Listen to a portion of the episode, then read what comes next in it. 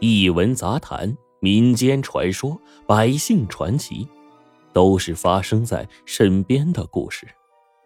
欢迎您收听九叔讲故事。张大强按照名片上的地址，找到了那家心理疾病治疗中心。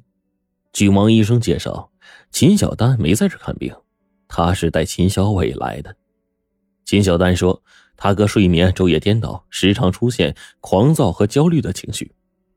秦小伟坚称自己没病，不配合诊断。王医生只得采用催眠法，想引导秦小伟在睡眠状态下袒露内心。催眠过程中，秦小伟的面部紧张扭曲，嘴里不停的喊着，紧接着就是头上豆大的汗珠就往下滚。王医生赶紧结束了催眠，将其唤醒。说话间，王医生已经让助手去找了去年的诊疗记录本。他把记录的内容给张大强看。张大强看到记录的一行文字：“爸，妈，别去坐车，危险，车祸，小丹，站住，危险，站那别动，快给我纸笔。”张大强看的是一头雾水，忙问这些文字是什么意思。王医生解释说。这是秦小伟在催眠过程中说的话，结合他当时的样子，哎，可以肯定他看到的是两个恐怖的场景，一个是关于他父母的，一个呀是关于秦小丹的。呃，秦小丹说过，他父母呢是死于车祸，啊，秦小伟没去过现场，所以他看到关于父母车祸的场景呢，应该是他做过的梦。至于后面关于秦小丹的，就就不知道什么意思了。我接受催眠之后啊，去问秦小伟，可他怎么都不说，拉上秦小丹就走啊。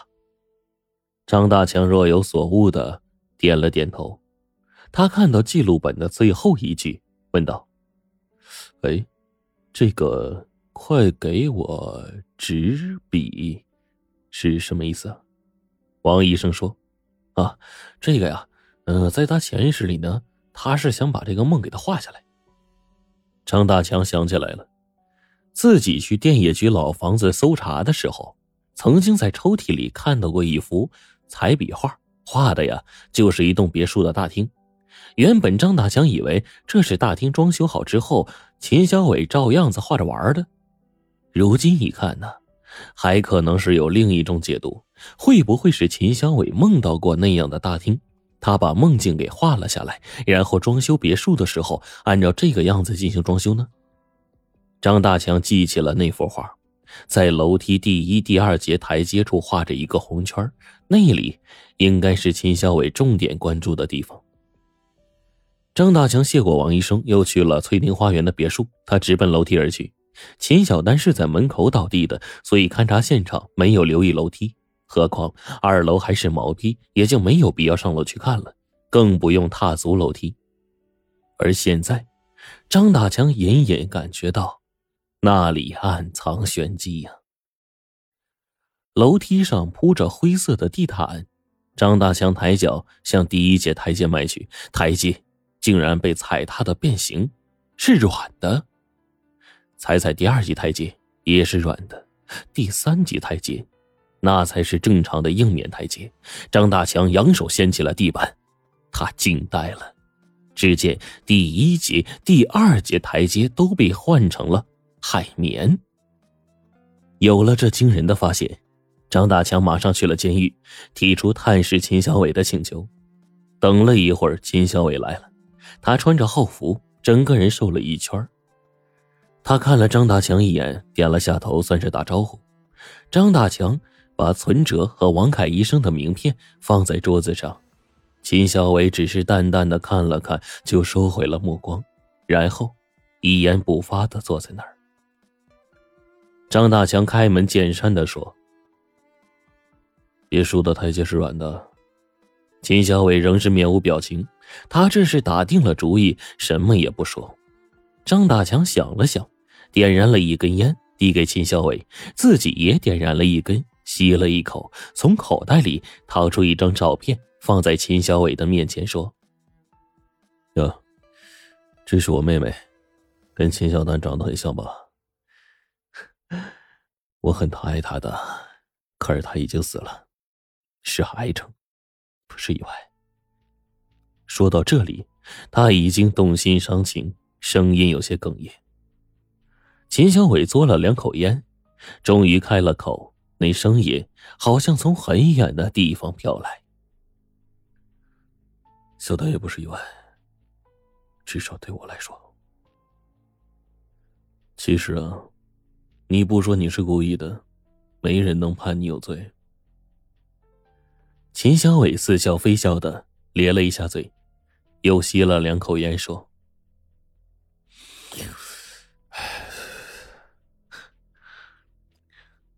如果我不给你打电话的话，不有意透露话给保安，不告诉我你老房子里有秘密，不故意留下那本杂志的话，我连法庭都不用上了。”张大强夹烟的手一抖，烟灰掉在地上。“你说什么？给我打电话的人？”是你，秦小伟点了点头，他指了指桌子上的存折和名片。你是个好警察，好了，反正我已经被关起来了，不妨把一切都告诉你吧，就算是对你辛苦奔波的回报吧。秦小伟抬起眼看着半空，眼神变得空洞起来，说。你应该知道，我的父母是车祸去世的。其实，在他们发生车祸前一周，我梦见过那场车祸，车里的人当场丧命。我当时没在意，梦嘛，怎么能当真呢？对吧？人这一辈子，什么样的梦做不到啊？可是没想到，几天之后，我父母就出了车祸。我意识到。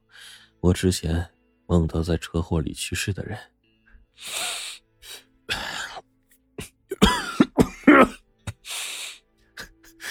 就是我父母。秦小伟的眼睛里含着泪光，他又猛地吸了一口烟，呛得咳嗽了两声，然后用手背擦着眼泪，继续讲述：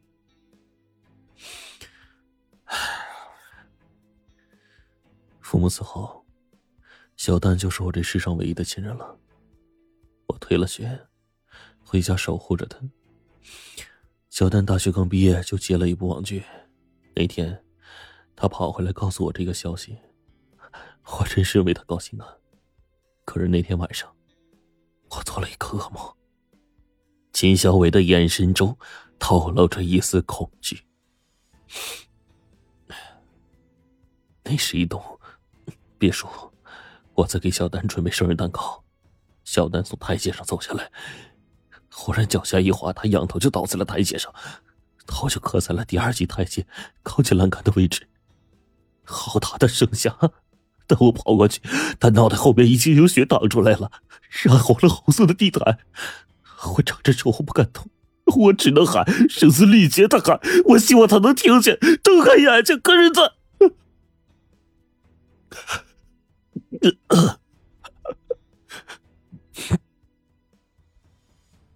秦小伟越说越激动，张大强满安抚他的情绪说：“哎，好了好了，梦都是梦，不能当真的。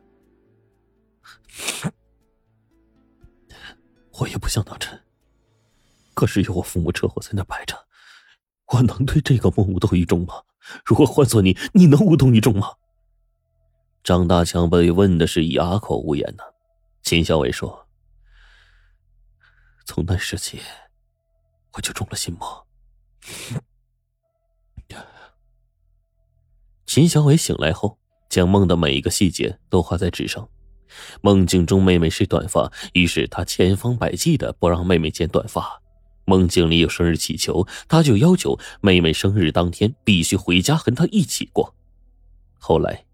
妹妹当了演员，剧本中的内容又成了秦小伟的防范点。然而，他审核过的剧本在拍摄过程中也会出现改动。为了确保万无一失，他干脆限制妹妹参演现代剧。后来，妹妹私自换了经纪人，经纪人给小丹接了现代剧的剧本，小丹也剪了短发。秦小伟虽然揍了造型师，发泄怒气，但他精神已经是濒临崩溃。他有一种兵临城下的紧迫感。他越来越相信那个梦境会成为现实。他不能眼睁睁的看着妹妹的命运一步一步的向噩梦走去。但是这一年来，妹妹对自己越来越抵触了。也是，他已经长大了，像一只羽翼丰满的鸟，自己根本做不到将它时时刻刻的聚在眼皮子底下保护。怎么办呢？秦小伟急切的苦思应对之策。那天，他鬼使神差的走进了寺院，求了一支签，签文上有四个大字：“大禹治水。”解签的和尚说：“水之事不可改，度无功则可导之。”秦小伟眼睛一亮：“是啊，既然梦境中的情境会在现实中出现，他阻止不了，那么就应该换一个思路，去引导这个情景在何时何地出现，把结果掌握在自己的手中。”秦小伟进行了一番谋划，开始寻找符合他梦境标准的别墅，让妹妹出钱买下。距离小丹的生日只有两个月了，他没有时间全部装修。好在梦境中只有大厅和楼梯部分，他让装修工人只装修这部分。最重要的是楼梯，因为梦里妹妹倒地，头磕在第一节、第二节台阶上。秦小伟一锤一锤的将台阶砸开，整理了坚硬的水泥，将台阶换成柔软的海绵，之后铺上地毯。忙完这一切。天边已经出现了黎明的曙光。六月三十日，正是小丹的生日，秦小伟要在这一天解救妹妹。他认为，梦境只会在现实中折射一次，如果可以放心的让妹妹摔倒，弹下乾坤，自会保住性命无虞。秦小伟并没有补上一觉。他先前不停的仰头倒在台阶上进行测试，然后又在别墅中踱来踱去的，想着还有没有疏漏的地方。在确定万无一失后，秦小伟出门买了生日蛋糕、气球，回来将别墅布置了一番。晚上七点，秦小丹还没有回来，秦小伟更是不停的打电话催。终于，秦小丹回来了，可他只是坐了坐。蛋糕都没吃上一口就要走，秦小伟当然不让他走。妹妹已经走到门口，他拽了一下，没想到秦小丹竟然在门口摔倒了。秦小伟整个人都懵掉了，看着倒在地上的妹妹，再看着自己精心改造的楼梯，他一下子就瘫坐在了地上。秦小伟说到这儿，身体无力的靠在椅背上。紧紧的闭上双眼，眼泪仍然是滴落着。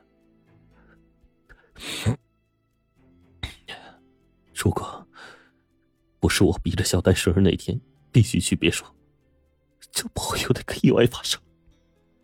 是我害死小丹，办完他的后事，我在这个世界上就没有亲人了。我要惩罚我自己。所以我给自己制造了足够的故意杀人罪的动机和证据，然后引导你去查，让你相信我就是杀害妹妹的凶手。我希望你把我抓起来，送进监狱。我要用我的后半生接受惩罚。张大强听到这儿，觉得心里仿佛被什么东西捏住了。快要窒息了，缓了好久才说：“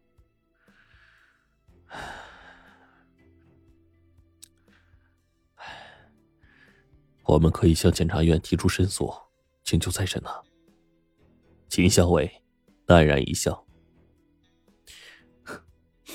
别费心思了，我坚称自己主观故意杀人，你们有什么理由说我无罪啊？”张大强摇了摇头。离开了监狱，他发动车子，又一次去了王医生的心理诊所。他想弄明白秦小伟到底是怎么想的。听完张大强的叙述，王医生仔细分析道：“其实啊，梦见车祸是很常见的。秦小伟却把父母的车祸和自己的梦强行联系到一起。秦小伟是偏执型的人格。”从此以后呢，他就认定自己能够洞悉天机。嗯，梦到灾祸一定会发生。他梦见妹妹出事之后呢，忧虑的心态呢，直接影响他一系列的行为。在心理学中啊，有一个概念被称为是自证预言，也叫做俄狄浦斯效应。出现这种心理症状的人，表面上呢是想回避预言，但是却不知不觉的按照预言行事，最终令预言发生。唉，所以说呀，秦小伟啊是一步一步将自己的潜意识化为了现实啊。走出诊所，张大强的心情异常的沉重，自己办了一桩错案，想要纠错却束手无策。那是一种眼看着、明知道却无力改变的无奈。他的耳边回响起秦小伟起身回牢房前说的最后一句话：“我是个罪人，在你们眼里，罪就是违法行为。其实这个字还有另一种含义，那就是背负着没有尽头的痛苦。”